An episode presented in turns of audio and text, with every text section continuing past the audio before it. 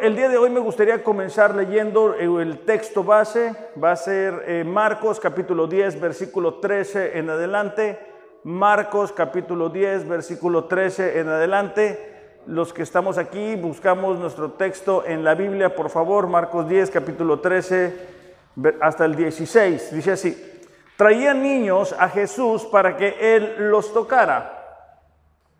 Pero los discípulos los reprendieron. Es interesante esta escena porque vemos como eh, algunos padres traen a sus hijos para que Jesús orara por ellos. Pero los discípulos estaban evitando que eso sucediera y reprendían a estos padres para que no le trajeran los niños a Jesús. Versículo 14. Cuando Jesús vio esto, se indignó y les dijo, dejen que los niños vengan a mí no se lo impidan. Fíjate la siguiente parte. Porque de los que son como estos es el reino de Dios. Jesús está dando un principio muy importante, que es lo que vamos a estar hablando en esta mañana, y le está diciendo, los que son como niños son aquellos que pertenecen al reino de Dios. Versículo 15, en verdad les digo que el que no reciba el reino de Dios como un niño, no entrará en él. Tomándolos de los brazos, los bendecía, poniendo las manos sobre ellos. Entonces nos damos cuenta que esos padres están trayendo los niños a Jesús, los discípulos los reprenden, los discípulos quieren evitar que eso suceda, pero Jesús termina concediendo lo que los padres querían, es decir, que Jesús orara por estos niños. Y las últimas semanas hemos estado hablando de una serie titulada Cristiano en signo de interrogación. Hemos estado viendo algunas características que deben de acompañar a un cristiano genuino, a un cristiano verdadero. El día de hoy, aprovechando que en unos cuantos días en la ciudad de, bueno, en el país de México, se celebra el Día del Niño, quiero que repasemos, utilizando como texto base lo que acabamos de leer, una característica que debe de acompañar a un cristiano.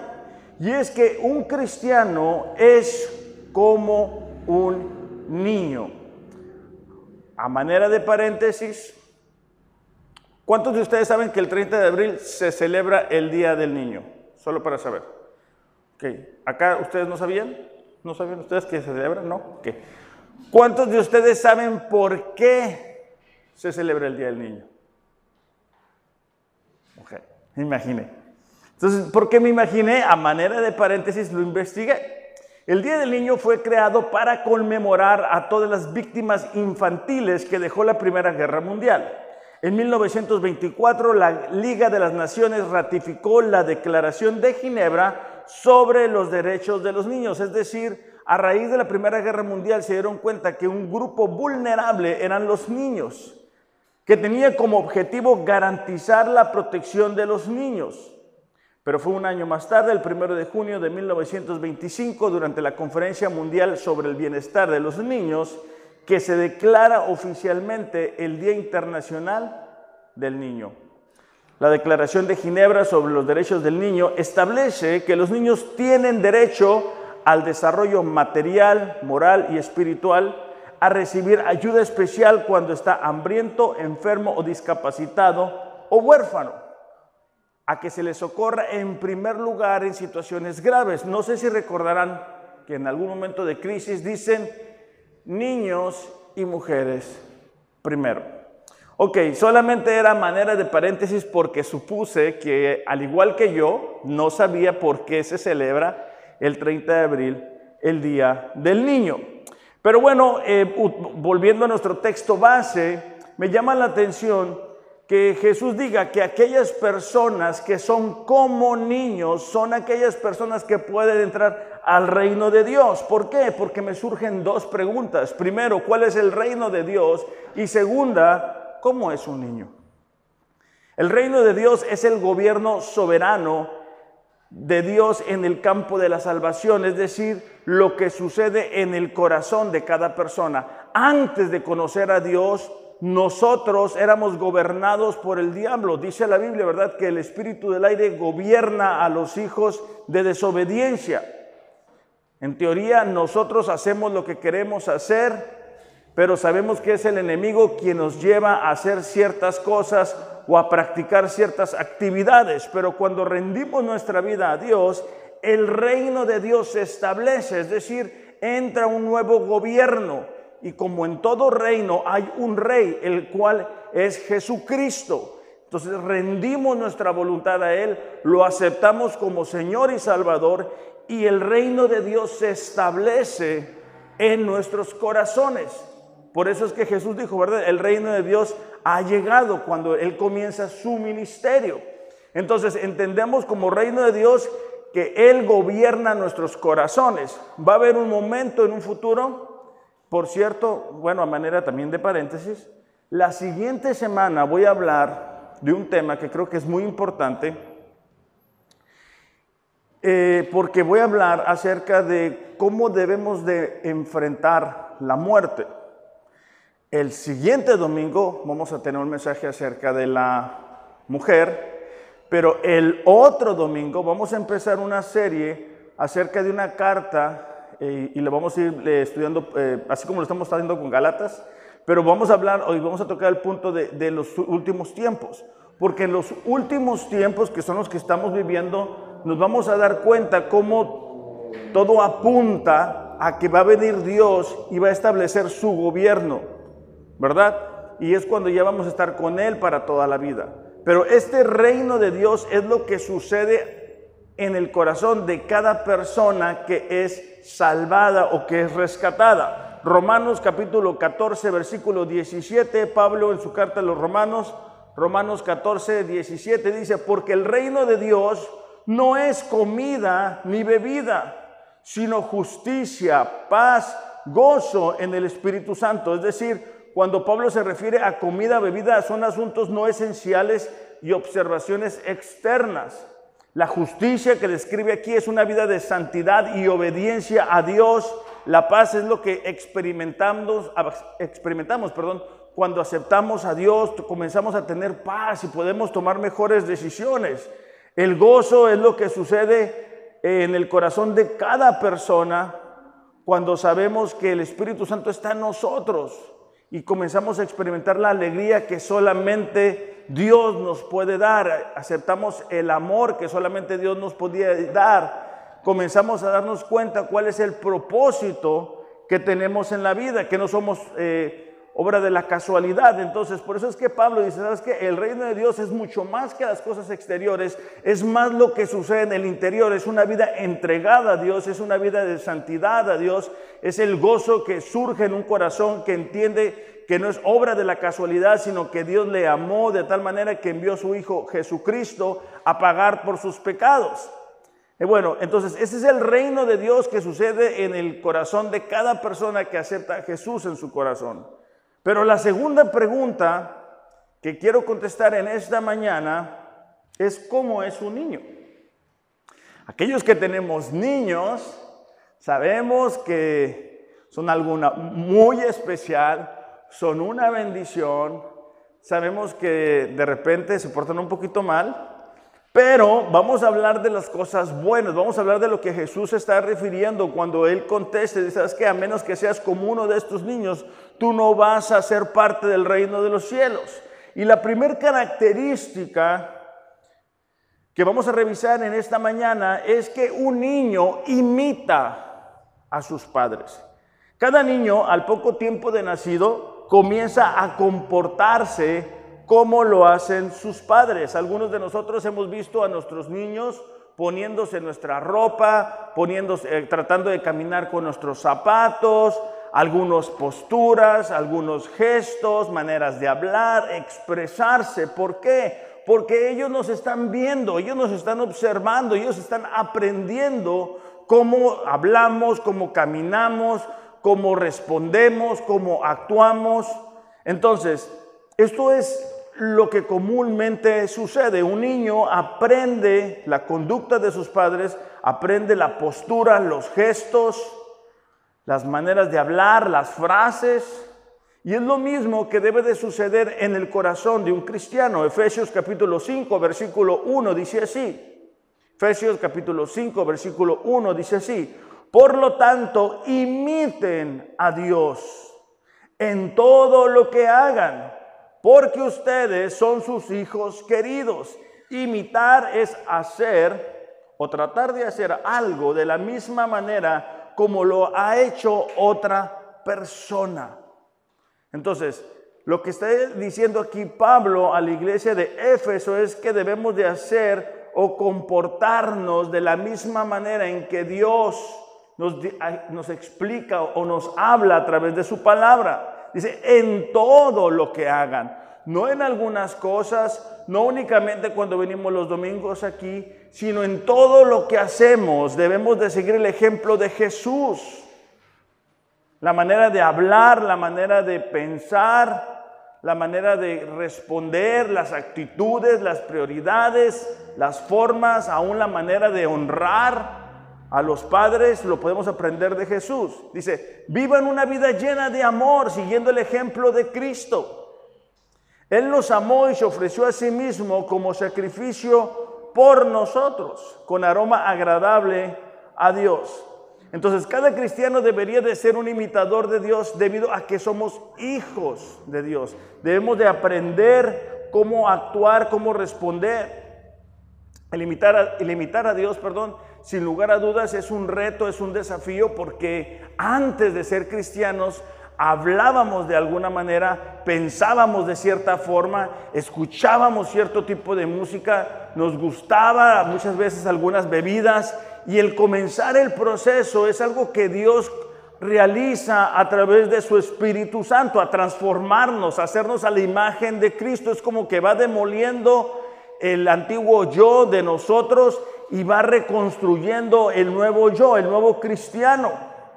Lo vamos a encontrar esto en 2 de Corintios capítulo 3, versículo 18. Dice así, 2 de Corintios capítulo 3, versículo 18. ¿Ya lo tenemos?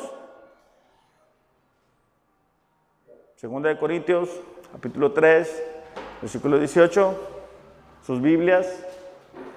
Dice, así que todos nosotros, a quienes nos ha quitado el velo, podemos ver y reflejar la gloria del Señor.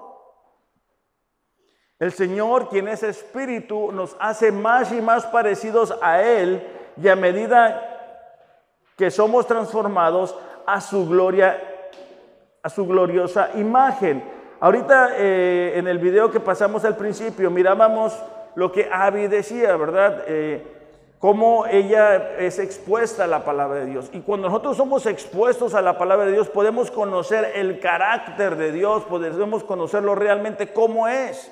Y cuando eso sucede, el Espíritu Santo toma esa palabra y nos comienza a transformar, nos comienza a cambiar y cada día somos más como Jesús.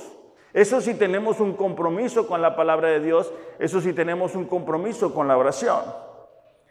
Hay personas que creen que por haber asistido a la iglesia o porque se saben algunas canciones, lo hemos dicho en otras ocasiones, consideran que son cristianos.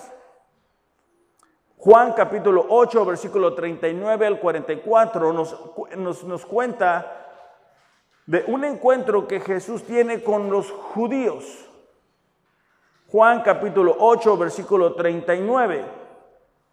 Ellos alegaban que eran hijos de Dios, pero nos vamos a dar cuenta cuán lejos estaban de la realidad. Juan 8, 39. ¿Ya lo tenemos? ¿Sí?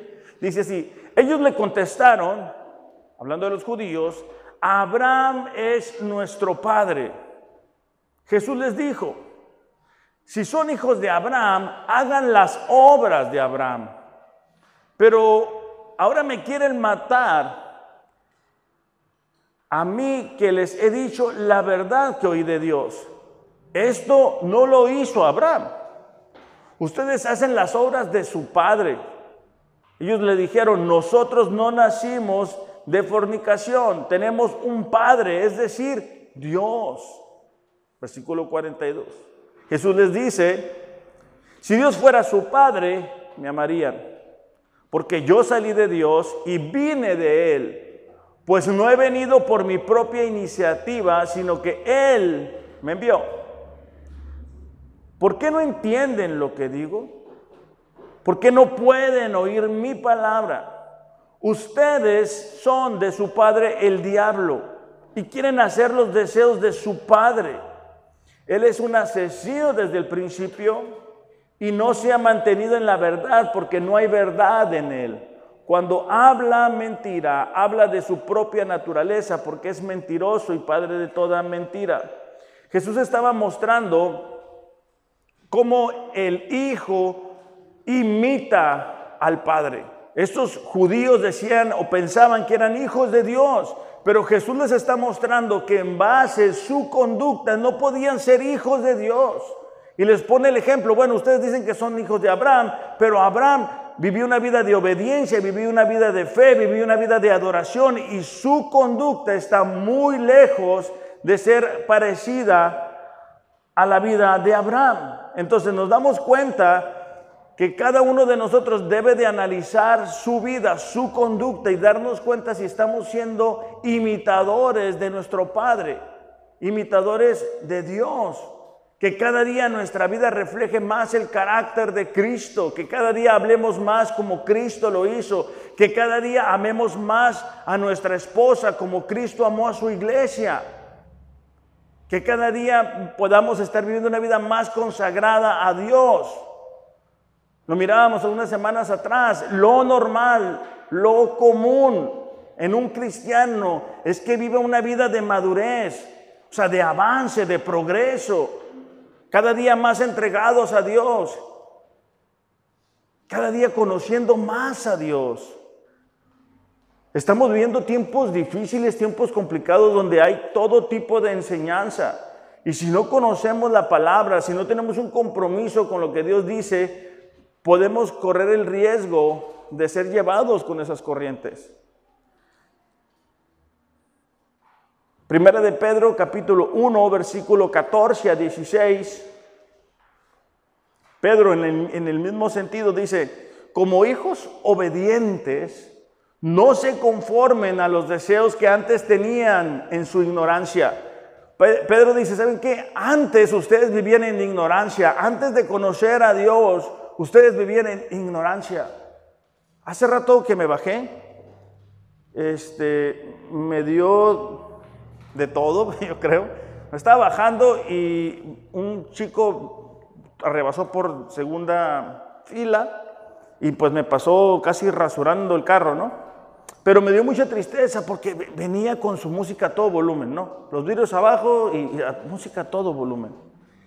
Y me pude acordar, ¿verdad? Cuando yo tenía esa edad y lo ignorante que era y, bueno, como a veces uno piensa que esa es la vida, ¿no? Entonces, Pedro está diciendo, ¿sabes qué? Ustedes antes tenían ciertas ideas, ciertas formas, ciertas conductas. No se deben de conformar a eso. Es decir, no deben de permitir que la cultura, la sociedad los cambie de afuera hacia adentro. Esa palabra conformar es la presión que se hace de, de afuera hacia adentro. Dice, sino que así como aquel que los llamó es santo, también ustedes deben de ser santo en toda su manera de vivir. Volvemos a lo mismo, él está diciendo, deben de ser como su padre, deben de ser cambiados, deben de imitar a su padre. A mí me causa risa cuando veo que mis hijos se ponen mi ropa, se ponen mis zapatos e intentan caminar como yo y hacer cosas por el estilo. Entonces cada uno de nosotros debe buscar, ¿cómo, ¿cómo necesito cambiar? De lo decía Carlos, ¿no? Cuando nos exponemos a la palabra, cuando leemos los pasajes, cuando nos damos cuenta, debemos de preguntar, ¿qué necesito cambiar? ¿Por qué mi familia no está funcionando dentro del orden de la palabra de Dios? ¿Por qué mi matrimonio no está como debería de estar? ¿Por qué mi relación con mis hijos no está funcionando como debería de estar funcionando? ¿O por qué mi relación con mis padres no está funcionando como debería de estar funcionando? Entonces, la primera característica de un niño es que imita a sus padres. La segunda, en esto los padres me van a dar toda la razón, es que le piden a sus padres. Sea, Mía, eh, eh, una de sus características es que ella no eh, va por rodeos cuando me va a pedir algo. O sea, ella simplemente llega, no le importa si yo estoy ocupado, si no estoy ocupado. Ahorita me dio risa porque Mariel fue a la tienda y le dice a su mamá, mamá, tráete la tarjeta, pues para no estar limitados, ¿no? O sea, ¿para qué vamos a llevar un billete y a lo mejor no nos alcanza? Le dice, llévate la tarjeta. Entonces, un niño le pide a su padre, Mateo capítulo 6, versículo 5 nos va a mostrar cuál es la manera de pedirle a nuestro Padre. Fíjate cómo lo dice así en, en versículo 5, dice así, cuando ores, Jesús está asumiendo que nosotros vamos a orar, por eso no es que dice, si llegas a orar, no, dice, cuando ores, no hagas como los hipócritas a quienes les encanta orar en público, en las esquinas de las calles y en las sinagogas donde todos pueden verlos. Les digo la verdad, no recibirán otra recompensa más que esa. ¿Cuál recompensa? En que, el que digan, mira esta persona, qué santo es o qué santa es, mira. El problema no es que oraran al, al aire libre. El problema es que lo hacían con la motivación equivocada. Ellos querían que la gente se impresionara por su conducta. Versículo 6, pero tú dice, cuando ores, apártate a solas, cierra la puerta detrás de ti y ora a tu Padre en privado. Entonces tu Padre, quien todo lo ve, te recompensará. O sea, está diciendo, ¿sabes qué? Tú tienes una relación cercana a tu Padre.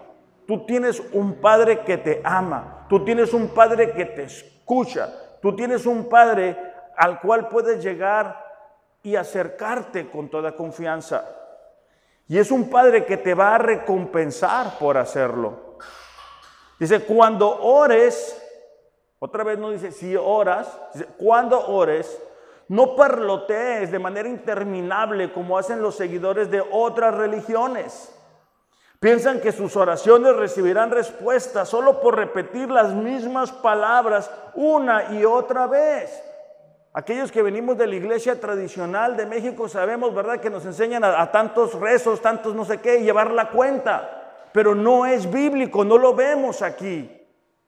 Jesús está diciendo, hey, no, no parlotees, no repitas, no pienses que por eso tu Padre te va a escuchar. O sea, imagínate la escena donde mi hija mía llega conmigo y me dice, oh grandísimo Padre, tú que todo lo puedes, ¿me puedes dar un dulce? Pues no. O imagínate que la niña esté repitiendo un rezo y yo diga, ah, bueno, te faltan cinco. Ya cuando llegues al número 10, entonces te voy a escuchar. Pues no hace sentido. En, las, en las cartas paulinas tampoco miramos, ¿verdad? Como Pablo dice, ¿sabe qué? Tienen que repetir tantos rezos y entonces van a ser escuchados. ¿No vemos eso? Jesús lo hace muy sencillo para nosotros. Jesús dice, hey, no, no, no seas como la gente que grita para ser vista. Tú entra con tu padre y tú vas con tu padre y tú le dices a tu padre qué es lo que tú necesitas. Así de fácil, sin vanas repeticiones sin tener que lastimarte, golpearte o, que sientas culpa o que sientas condena. Simplemente vas con tu papá y le dices, ¿sabes qué? Esto, Señor, es lo que yo necesito. Esto es lo que te pido. Dice el versículo 8, no seas como ellos porque tu Padre sabe exactamente lo que necesitas, incluso antes de que se los pidas. Entonces nos damos cuenta que Jesús está asumiendo que nosotros vamos a comprender la relación que tenemos de padre e hijo.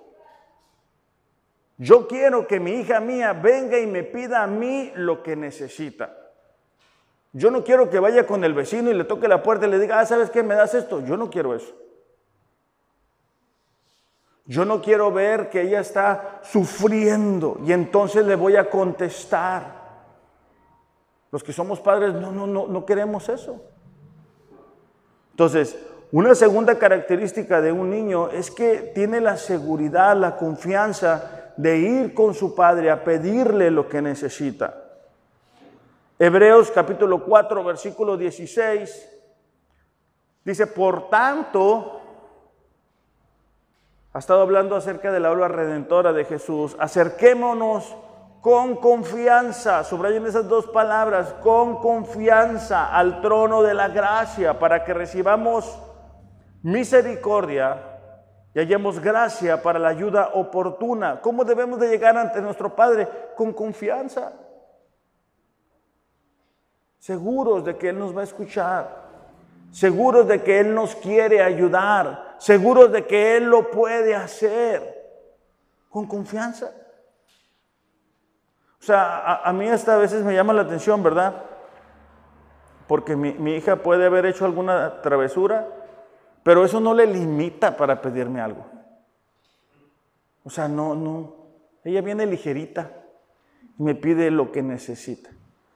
Entonces, la segunda característica es de que saben pedir. Entonces nosotros, como cristianos, debemos de, de desarrollar el hábito, la costumbre de orar. Imagínate que puedes ir al trono de gracia donde Dios está sentado, donde tiene todos los recursos a su alcance, donde tiene todas las bendiciones y tú y yo podemos acercarnos a Dios. ¿Cómo puede ser que digamos, ay, no es que no tengo tiempo de orar? Uy, es que me da flojera orar. Ay, es que no sé cómo hacerle. O, o, o limitarnos a cinco minutos de orar. No, no, debemos de ir con la actitud, ¿verdad? De, ¿sabes qué, Padre? Yo necesito esto. Con confianza, con seguridad. A lo mejor hemos tenido nosotros un ejemplo de un padre distante, de un, de un padre militar. Bueno, cuando conocemos el carácter de Dios, nos damos cuenta de que Él no es así. Nos damos cuenta que cuando es el tiempo, cuando es el momento, nos concede los deseos de nuestro corazón. Otra característica de, un niño es que son humildes. El otro día fuimos a, comer y ese niño que escuchan, por ejemplo, es mi niño. Eh, y bueno, al poco tiempo mi hija ya estaba jugando con otros niños. Y eso es lo bonito de los niños. O sea, eh, ah, pues fue en, ahí contigo, ¿verdad? En la estética de, Nefi, este, rápido se acoplan, rápido empiezan a jugar, no hay limitaciones, se ponen de acuerdo, no pasa nada, disfrutan el momento y es una característica que es importante para nosotros porque cuando llegamos a Dios y, entregamos nuestra vida y nos rendimos a Él, venimos casi siempre quebrantados. Pero después se, se, se acomoda el barco de alguna manera y como que se nos olvida y, otra vez como que llegamos a creer que lo merecemos todo y que necesitamos todo y que la vida se trata de nosotros. Y nos damos cuenta que Dios quiere llevarnos a un punto de humildad. Es cierto, Él es nuestro Padre, pero Él es Dios y nosotros no lo somos. Él sabe qué es lo mejor para nosotros y nosotros no sabemos. Él sabe cuándo es el mejor tiempo para darnos y nosotros no lo sabemos. Muchas veces cuando nos exponemos a la palabra, y por eso es que muchas veces las personas no quieren leer la Biblia, la Biblia nos corrige. La palabra tiene el poder de llegar hasta lo más profundo de nuestro ser. Entonces la pregunta sería, ¿cómo nos sentimos cuando la palabra nos corrige? ¿Cómo nos sentimos cuando alguien lo hace? Con la palabra, ¿verdad? Obviamente, que nos dice, es que eso que estás haciendo no está bien. O sea, ya tienes tanto tiempo de cristiano, ya no deberías de estar ahí. Sobre todo eso es difícil porque con frecuencia tenemos desarrollados algunos hábitos y costumbres y, ya lo hemos hecho así de cierta manera. Entonces, el que la palabra te corrija, prueba nuestra humildad. Este año tenemos la oportunidad de hacer cambios en nuestras actitudes, en nuestros hábitos, en nuestras costumbres, en ciertas formas que tenemos, pero para que eso suceda necesitamos tener humildad suficiente, decir, ¿sabes qué? No me está funcionando lo que estoy haciendo. No estoy avanzando. No he ido más allá. Necesito cambiar, necesito preguntarle a Dios, ¿cómo le hago para que esta situación, para que esta relación, para que mi familia se pueda entregar a Dios? ¿Cómo le hago para que mi economía pueda funcionar? ¿Cómo puedo hacerle para que las prioridades en mi vida sean correctas? No está en nosotros todas las respuestas. O decir, ¿sabes qué? No me rinde el día. ¿Cómo le hago para que me rinde el día? ¿Cómo le hago para que me rinde el dinero? ¿Cómo le hago para que mi familia esté comprometida con Dios? ¿Cómo le hago para que mi matrimonio funcione bien? Ya tenemos cierto número de años casados y las cosas no están funcionando bien. Necesitamos la humildad para decir, Señor, ayúdame. Ayúdame a cambiar esto. ¿Qué actitud tomamos cuando Dios en su palabra nos muestra que debemos de cambiar algo en nuestras vidas? Un ejemplo de no ser humilde es lo que sucede con el faraón, ¿verdad? Sabemos que Moisés va y le dice, hey, déjanos ir a ofrecer sacrificios a nuestro Dios. Permítenos ir a hacerlo. Éxodo capítulo 7, versículo 13, dice, sin embargo, el corazón del faraón siguió endurecido. Continuó negándose a escucharlos. Eso es impresionante, ¿verdad? Porque está viendo la tempestad, está viendo la situación y él dice, ¿sabes qué? No lo voy a hacer. Y como cristianos en muchas ocasiones hacemos lo mismo. Nuestra vida espiritual está seca. Nuestra relación con nuestros seres queridos está seco. No sentimos la presencia de Dios, no le compartimos de nuestra fe de Dios a nadie. Dios nos habla, Dios nos muestra, Dios nos enseña, Dios nos da otra oportunidad. Y el corazón humano se endurece. Y eso es por falta de humildad. No sé si te ha pasado, a mí me pasa con frecuencia, que le dices, pero es que aquí en la Biblia dice, ah, no, pero es que hay que modernizar ese libro, hay que actualizarlo. No, actualízate tú, tienes un virus. ¿Ok? Entonces, esta es la verdad. Y se tiene que ser humilde para aceptarlo. Y decir, ¿sabes qué? Esta es la verdad. Sobre esto voy a fundamentar mi vida, mi matrimonio, todo lo que soy, todo lo que tengo. En Éxodo capítulo 8, versículo 15 dice lo mismo, el faraón vio alivio, dice. Ah, se compuso. Endureció su corazón y no los escuchó. Eso no sucede, ¿verdad? Ah, ya, ya se clarió el sol y volvemos a hacer las cosas a nuestra manera. ¿Por qué? Por falta de humildad, por falta de aceptar y decir, ¿sabes qué? Me estoy equivocando, me está doliendo, me está, como se dice comúnmente, me está tronando. A mi familia también, por mi culpa, por mi responsabilidad. Pero lo voy a seguir haciendo, ¿qué? A mi manera y es constante y constante. estaba leyendo el, día de hoy lo de la Biblia en un año y, muestra ahí que un rey, el rey de Israel, pues ya ven que los de Israel todos fueron maletas, ¿no? Malos maletas. Yo, estaba pensando, no sé si a ustedes les ha pasado, pero estaba orando y le decía, Dios, ¿por, ¿por qué todos los reyes bien mal? Pero me di cuenta que son los reyes que ellos se merecían por, por la idolatría que tenían en su corazón. Pero bueno, ese es otro tema. El punto es que a pesar de que este rey había pecado, había alejado a, su pueblo de Dios, dice que Dios mira, mira la, condición de, Israel y dice, bueno, pues les voy a enviar una ayuda, les voy a enviar un libertador. Los ayuda, pero ellos siguen qué? Pecando. Eso es la falta de humildad en el corazón de una persona. Cuando una persona llega a una posición y dice, sabes que mira todo lo que yo he conseguido, mira todo lo que yo tengo, cuidado, porque es falta de humildad.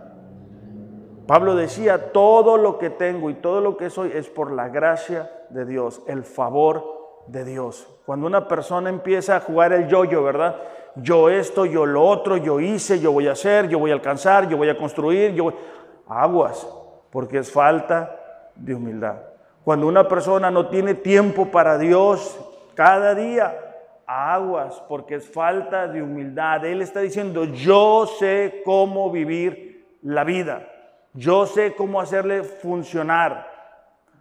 ¿Okay? Eso es cuando falta humildad. Miqueas 6:8 dice, él te ha declarado lo que es bueno. ¿Y qué es lo que demanda el Señor de ti? Practica justicia. Ten misericordia y anda humildemente con tu Dios. Humildes, reconociendo cuál es nuestro lugar frente a Dios. Otra característica es inocencia. Inocencia de nuestros niños. Perdón que esté usando muchos ejemplos de mi hija, pero bueno, es que esta semana estuve prestando atención para poderlo ilustrar. El día de ayer nos enfrentamos a un, eh, no sé cómo decirlo, de, ese papel, piedra, papel o tijera. ¿no? Entonces, ella me dice, a ver ustedes qué opinan, el papel cubre la piedra, ¿estamos de acuerdo? Ok, ella dice que no, porque la piedra va muy recio y rompe mi papel. ¿Ok? Entonces, dije, es inocente, o sea, me, quiere, pues, ajá, me quiere engañar, ¿no? Es que está muy tranquilita y no la quiero mover. Nosotros como cristianos debemos de ser inocentes. Una inocencia es la condición que está libre de culpa, de pecado, de malicia o de mala intención. Es algo que es puro.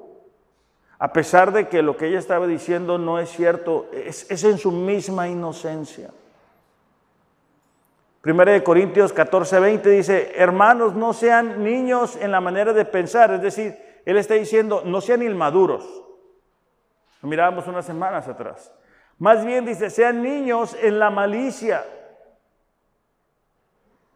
Es decir, ajenos a las malas intenciones, ajenos a las malas motivaciones, ajenos al pecado, ajenos a todo aquello que va en contra de la palabra de Dios ajenos a esas series que están en, las plataformas digitales, ajenos a la música que se escucha por todos lados, ajenos a las conversaciones de chismes, calumnias, ajenos a todo eso, ajenos a todo aquello que produce división, ajeno a todo aquello que puede ser piedra de tropiezo para que alguien venga a Dios y digan, mira, si esta persona que va a la iglesia, mira cómo está ajenos, ¿verdad?, a hacer tranzas.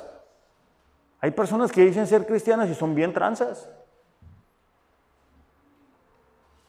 Efesios capítulo 5, versículo 10 dice, comprueben qué es lo que agrada al Señor. Esa palabra comprobar es algo que se somete a prueba y con base en evidencias claras y convincentes te das cuenta de que eso es real o es genuino, lo pruebas, lo experimentas. El punto es que a la medida que los creyentes andan a la luz de la verdad, el conocimiento de la voluntad de Dios se hace más claro. Dice, no participes en las obras estériles. Reina Valera dice, infructuosas de las tinieblas.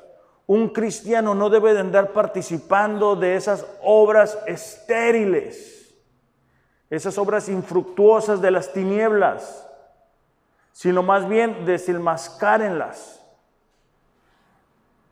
Porque es vergonzoso, dice, aún hablar de las cosas que ellos hacen en secreto. Dice, no participes, no seas parte, denuncia. Hay cosas que uno debe de denunciar y decir, ¿sabes qué? Eso no es correcto, eso no está bien, eso no es bíblico.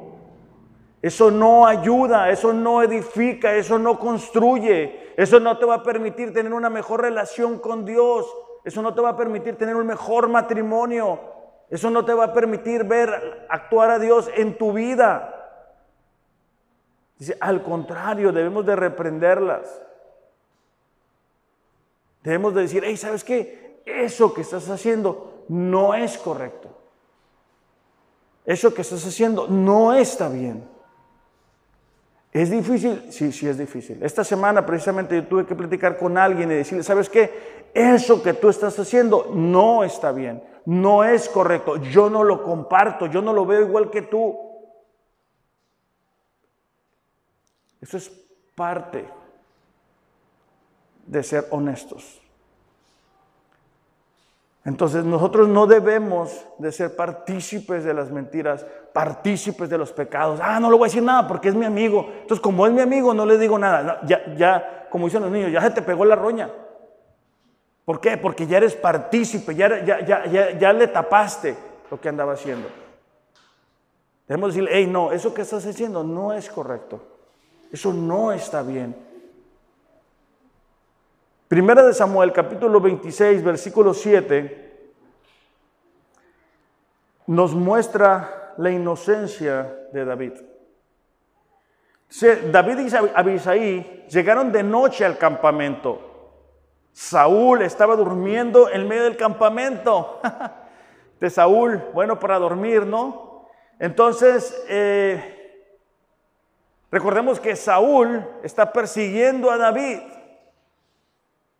por envidia que le tenía. Ahora Saúl está desprotegido, está roncando, está soñando, feliz. Dice, Saúl estaba durmiendo en medio del campamento con su lanza clavada en tierra a su cabecera. Y Abner y la gente que acostados alrededor de él. Abner era el encargado, era el guardia de Saúl, pero también estaba roncando. Entonces Abisaí dijo a David, hoy Dios ha entregado a tu enemigo en tu mano. Déjame clavarlo en la tierra de un solo golpe. No tendré que darle por segunda vez. David dijo a Abisaí, no lo mates, pues ¿quién puede extender su mano contra el ungido del Señor y quedar sin castigo? Dijo también David, vive el Señor que ciertamente el Señor lo herirá o llegará el día en que muera o descenderá a la batalla y perecerá. No permita el Señor que yo, dice, extienda mi mano contra el ungido del Señor. Pero ahora te ruego, toma la lanza que está en su cabecera, la vasija de agua y vámonos. David pudo haber dicho, bueno, pues hazlo y yo me voy a hacer como que volteo y no veo, ¿verdad? O haz lo que tú quieras, como tú digas. No, David dijo, no lo hagas.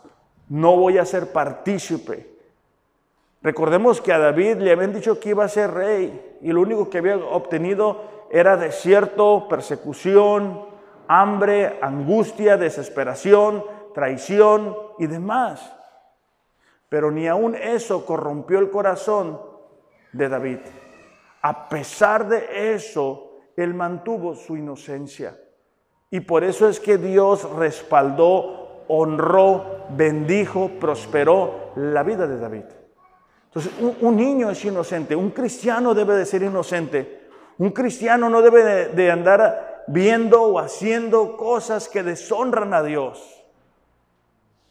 Un cristiano debe de guardar su corazón. Un cristiano, lo miramos hace algunas series atrás, debe de ser consciente de que Dios le ve, que Dios ve su corazón, que Dios ve sus motivaciones, que Dios ve cuando estamos frente a la computadora, frente al, celular, que Dios ve cuando nos encontramos con alguien del otro sexo, cómo nos comportamos, si somos fieles, si no somos fieles.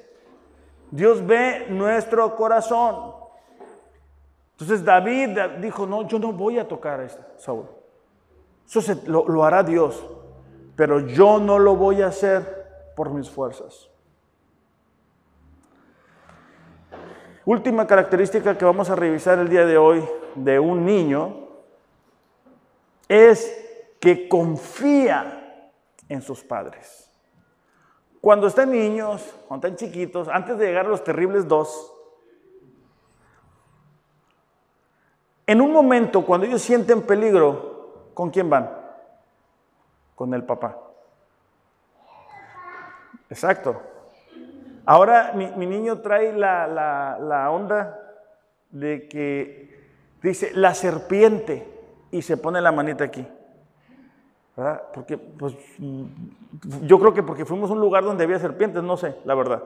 Pero en ese momento de inseguridad, en ese momento de miedo, el niño, el hijo, recurre al padre, a donde él sabe que puede estar seguro, a donde él sabe que puede encontrar refugio, a donde él sabe que puede encontrar un consejo, a donde él sabe que puede encontrar ayuda.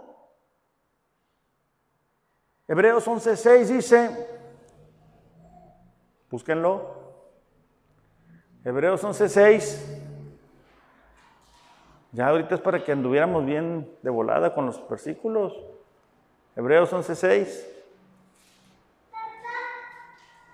Dice, sin fe es imposible agradar a Dios. ¿Cuántas veces le hemos dicho a Dios, Señor, yo te quiero agradar? Yo creo que mi manera de hablar sea algo que a ti te guste, Señor.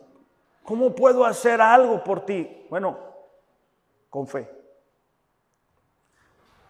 Porque es necesario que el que se acerca a Dios crea que Él existe y que recompensa a los que le buscan. Ese existe no es únicamente creer que, que hay un ser divino y creador, sino que Él es quien dice ser, un Padre cercano,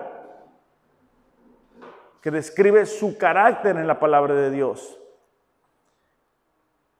Entonces, cuando, cuando las cosas se ponen mal en nuestra vida, cuando las cosas están difíciles, la pregunta para nosotros es, ¿a dónde o a quién recurrimos?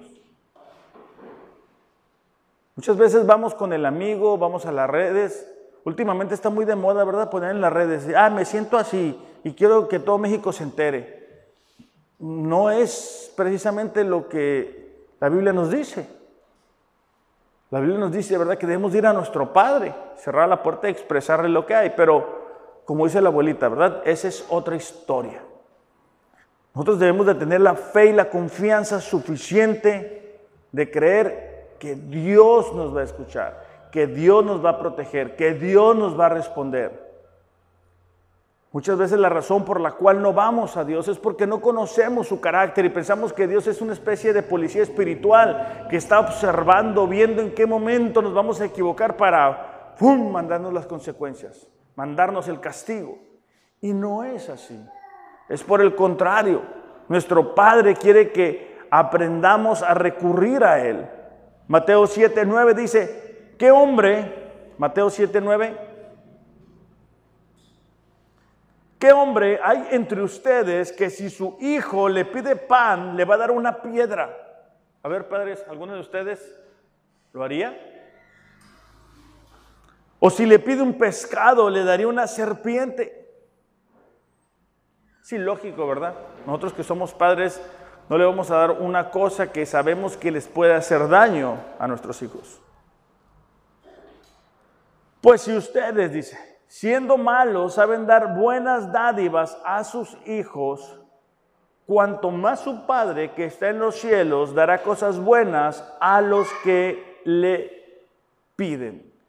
Si pueden pasar, por favor, para que me acompañen. Entonces nos damos cuenta de que aún nosotros en nuestra humanidad caída damos cosas buenas a nuestros hijos. Debemos de confiar que nuestro Padre nos va a dar lo que necesitamos. Entonces, una característica de un niño es que confía en su Padre, confía en su protección, confía en su respuesta, confía en su amor, confía en su carácter en que Él va a hacer lo que dijo que iba a hacer, en que si Él nos prometió algo, lo va a cumplir. Entonces son, son características de niños que vemos comúnmente y que deben de ser parte de nuestra manera de vivir como cristianos. Por eso Jesús dijo, hey, a menos que seas como uno de ellos, como un niño, que seas inocente, que tengas la seguridad y la confianza de acercarte al Padre, que vayas y le pidas al Padre. No vas a heredar el reino de los cielos. ¿Cuántas de estas virtudes están desarrolladas en nosotros? ¿Cuántas de estas virtudes necesitamos prestar mayor atención y comenzar a desarrollarlo? ¿Cómo sería nuestra vida, por ejemplo, si tuviéramos la suficiente confianza de en momentos difíciles, momentos complicados, recurrir al Padre? Por ejemplo, en mi caso ha sido algo que Dios ha tratado conmigo porque una vez que a mí se me presenta algo, yo tendía a, tomarlo en mis manos y, a llevarlo a cabo. Y me acaba de pasar, es algo interesante pero mi, niño, eh, el niño mismo, quería una bicicleta, ¿no? Y esa bicicleta pues costaba cierto dinero. Entonces, yo empezamos, bueno, empecé a orar y Dios, pues ayúdame, ¿no? Pues para, porque cada vez que iba a la tienda se tiraba al, piso y ahí, ¿verdad? A, hacer su show. Y se siente feo, ¿no? O sea, no, no poderlo comprar. Pero bueno, el caso es de que está orando y bla, bla. Y un día llego y el vecino le regaló una muy, muy similar a, la que él quería.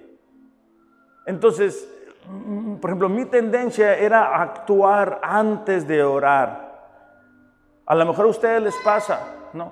Es importante decir, ¿sabes qué, Señor? A ver, está esta situación, ayúdame, ayúdame a encontrar la respuesta. No es, ya, ya le di, ya avancé, ya tomé la decisión, ya hablé con esta persona, ahora bendíceme. No funciona así hey, Señor, tengo este proyecto. Necesito que tú me, des la sabiduría. Vengo ante ti, Señor, porque sé que tú me vas a dar la respuesta. Ayúdame para que no, no, no venga consecuencias que después yo me vaya a lamentar. Ahora que leíamos la Biblia en un año, bueno, el, día de hoy, a mí me dio tristeza porque en el tiempo de Salomón, el reinado Ah, bueno, antes de que se, se, se, se cayera en la idolatría, ¿no? Este, pero dice, a Joacás, el rey, no le había quedado del ejército más que 50 hombres de a caballo, 10 carros y 10 mil hombres de a pie, porque el rey de Aram los había destruido y los había hecho como polvo. después de haber tenido un, reinado fuerte, firme, con muchos lujos. Ahora el pueblo se encuentra en esta condición tan deplorable.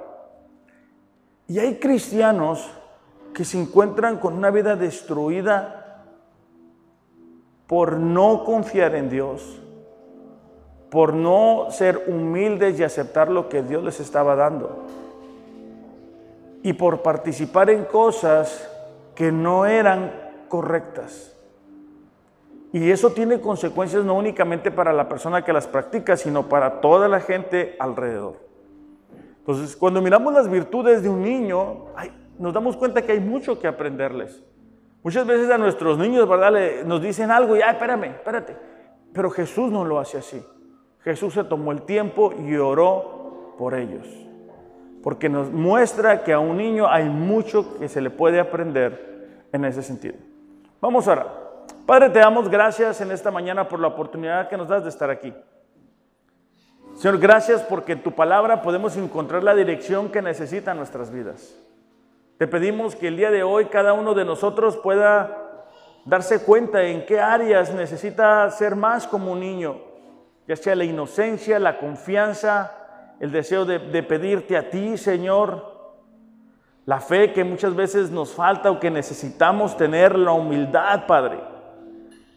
Ayúdanos a creer que tú nos amas, que tú tienes un plan y un propósito para cada uno de nosotros. Y ayúdanos a ser más como niños, Dios. En un mundo que cada día se aleja más de ti. En un mundo, Señor, donde cada vez el hombre cree saber las respuestas que tú nos has dado a través de tu palabra. Ayúdanos a aferrarnos a tu verdad. Y de esa manera experimentar de tu bendición, de tu cuidado, de tu amor, Señor. Te damos gracias por eso, Padre, en el nombre de Jesús. Amén.